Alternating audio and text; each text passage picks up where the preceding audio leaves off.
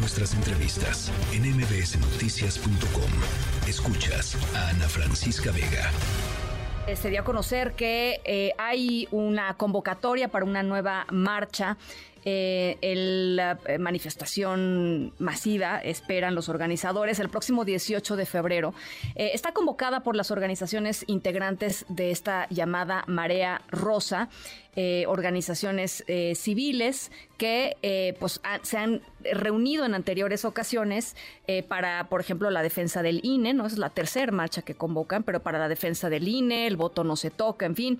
y, por supuesto, pues la gran mayoría, la yo diría 100% de estas organizaciones también están apuntalando, digamos, o apoyando la candidatura de Xochil, de Xochil Gálvez. La, la manifestación, la marcha, la convocatoria ha eh, pues evidentemente, dado el clima eh, político electoral en el país, críticas eh, al respecto. Claudia Sheinbaum, por ejemplo, parte de su equipo han dicho que, bueno, ya se quitaron la, máscara por completo. Dice Claudia Sheinbaum que eh, este, esta manifestación, Nuestra democracia no se toca, así se llama, es en realidad un evento disfrazado de expresión ciudadana para apoyar a Xochil Gálvez. Va a ser en el periodo de intercampañas, hay que decirlo. Y se los platicaba ayer, se dio a conocer que será Lorenzo Córdoba, el ex consejero presidente del INE, el único orador en esta marcha por eh, nuestra democracia. Y él está con nosotros esta tarde en la línea telefónica. Gracias, Lorenzo, por conversar con nosotros. Al contrario, Ana Francisca, un gusto saludarte y un gusto, por supuesto, estar contigo y tu auditorio. Pues es inevitable, ¿no? El, el, tema de, en este ambiente de, polarización, que la marcha se interprete como pues una marcha eh, 100% de apoyo a, a, Xochil Gálvez, más que un, tema de defensa, digamos, de las instituciones democráticas, de las instituciones electorales. Pues sí, aunque es una interpretación errónea, eh, eh, en el sentido de que pues estamos, eh, por un lado, con un contexto, ya lo decías tú, muy polarizado, y por el otro lado, en un contexto electoral, en donde con independencia de que esta marcha se va a realizar precisamente para tratar de sustraerla, digamos, de lo que es la, el proselitismo electoral, en el periodo que se conoce como periodo de intercampañas, es decir, eh, el que media entre pues el día de pasado mañana, cuando hayan terminado las precampañas, y principios de marzo, cuando comenzarán propiamente las campañas electorales. Se trata de un periodo en el que, eh, de acuerdo con la ley, eh, los actos de proselitismo están eh, prohibidos, y por lo tanto pues aprovecho por las organizaciones convocantes estas manifestaciones para poder realizar este, este evento. Ahora, pues sí, ese es el, el contexto y lamentablemente pues quedan ya muy pocos espacios para que la gente pueda ejercer libremente sus posiciones, sus puntos de vista, sin que se vea encasillada en esto que hay que decirlo con toda la franqueza, Ana Francisca, es uno de los grandes triunfos, lamentablemente, digo yo, eh, pues de la postura polarizante que el presidente y que su gobierno ha establecido desde el día, desde el primer día, es decir, esta lógica de que están conmigo o están en mi contra, no hay matices, no hay espacios eh, para puntos de vista eh, eh, más ponderados, digamos que todo es blanco y negro y por lo tanto los grises, los distintos matices en, que están en el camino se pierden. pero yo creo que es importante, más allá de eso, Ana Francisca, señalar lo siguiente. Primero, cierto, hay algunas de las organizaciones que, que convocan esta marcha que han decidido también, en ejercicio no más faltaba de su libertad política, eh, eh, decidir apoyar alguna candidatura, alguna contienda. Pero hay que decir una cosa, eh, no hay que simplificarlo como se pretende por los detractores de, esta, de estas expresiones. Se trata de cientos de organizaciones, yo tengo entendido, que realizan esta convocatoria y la mayoría de las cuales, muchas de ellas, 180, se me ha comentado, tienen prohibido incluso en sus estatutos cualquier tipo de vinculación partidista, es decir, eh, pues es una, una marcha en la que confluyen algunos que han decidido apoyar alguna eh, expresión política, pero la inmensa mayoría se trata de organizaciones de la propia sociedad civil que se dedican a múltiples temas, defensa de derechos, de otros eh, principios o causas, ¿no? El ecologismo, etcétera, eh, pues que confluyen en eh, demandar pues, la defensa de la democracia, primer punto. Segundo punto, y son las mismas, muchas de ellas que convocaron, ya lo mencionabas, a las manifestaciones en defensa del INE y del sistema electoral del 13 de noviembre de 2022 y del 26 de enero del año pasado.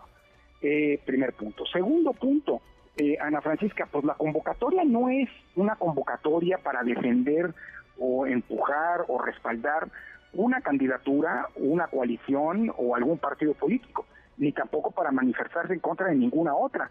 Te diría incluso que ni siquiera es una marcha en contra del gobierno, sino una marcha en así por principio, ¿no? Eh, por principio de causa, sino una marcha que tiene el propósito de defender la democracia y esencialmente tres puntos. Eh, por un lado, la democracia electoral propiamente dicha, es decir, la defensa del voto, eh, de las condiciones que nos permiten votar eh, en libertad y con, en comicios auténticos. En segundo lugar, una eh, marcha que pretende defender las instituciones de la democracia. Es decir, los órganos de control del poder y de garantía de nuestros derechos y libertades, es decir, esos que nos impiden que una mayoría, la que sea, del partido que sea, que el poder del partido que sea, vulnere nuestros derechos. Y en tercer lugar, Ana Francisca, la Constitución propiamente dicha, entendiendo por la Constitución ese gran arreglo político que ha hecho la sociedad y que nos permite que en México vivamos todos, eh, aunque pensemos diferente, que la Constitución tenida como eh, eh, o el país entendido como el país, como la casa común, con nuestras diferencias y con independencia de nuestras diferentes posturas, y no como la expresión nada más de una mayoría, que por cierto, las mayorías van y vienen en el tiempo. ¿Me explico? Entonces yo creo que estas son las tres principales causas por las cuales pues, es normal que haya quien pretenda descalificar la movilización ciudadana. Eh, atribuyéndole intencionalidades eh, de política partidista, apoyar una candidatura que sea, pero pues mira, Ana Francisca, este, eh, creo que el hecho de que me hayan nombrado a mí, que jamás he militado en un partido, que me han pedido a mí, que jamás he militado en un partido, que no milito, que no voy a militar y que no he respaldado ni voy a respaldar ninguna candidatura tal, pues que sea, digamos, el vocero eh, que logre eh, tratar de expresar, digámoslo así, las razones de esta, Ahora, hay una hay una configuración muy diferente de los órganos electorales de las primeras dos marchas.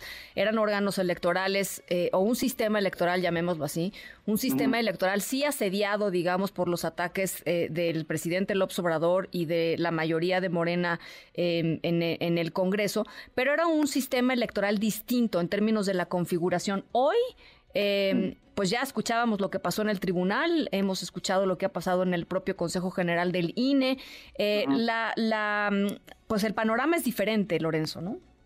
Sin lugar a dudas, hay muchos que se sienten final. Yo lo que digo, es que, que, que, mi asanza de oiga, yo salí a marchar por el INE, pero ya los perdimos a los órganos electorales.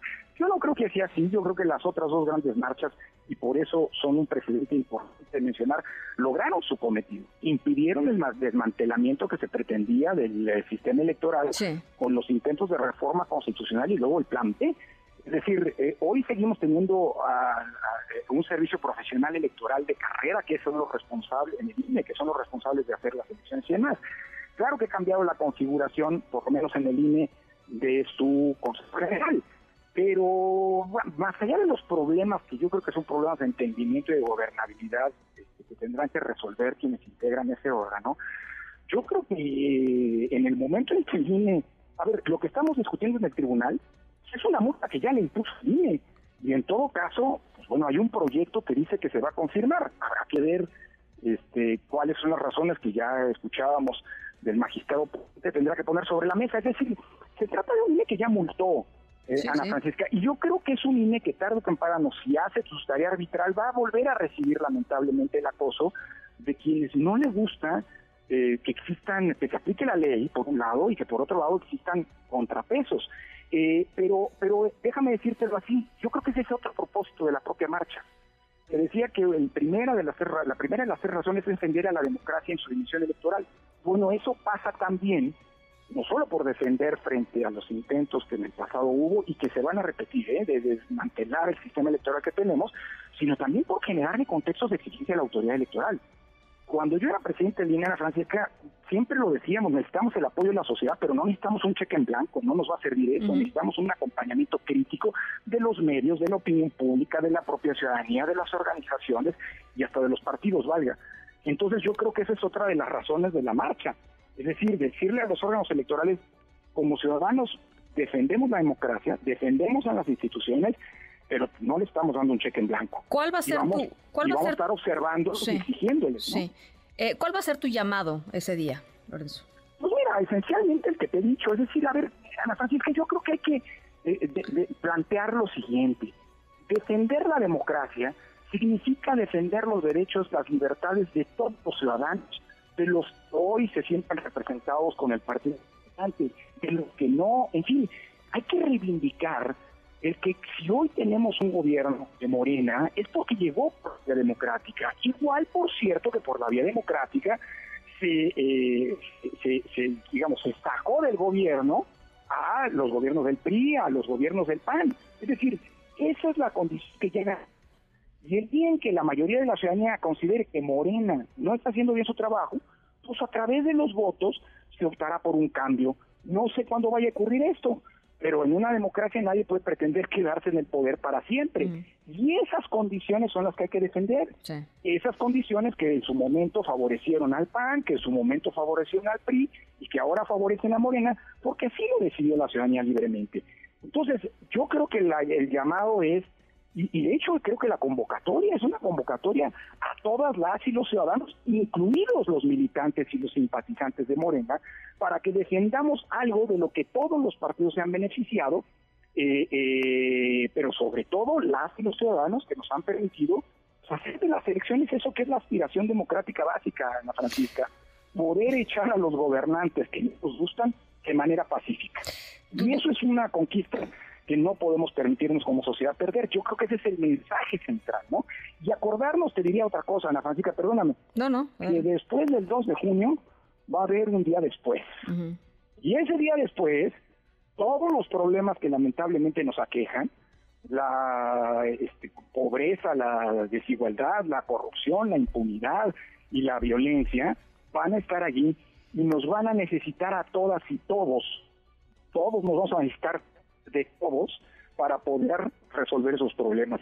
Así que está muy bien que durante las elecciones este, las fuerzas políticas se confronten y demás, pero sin romper el pacto civilizatorio que implica la democracia, porque el día después nos podríamos arrepentir.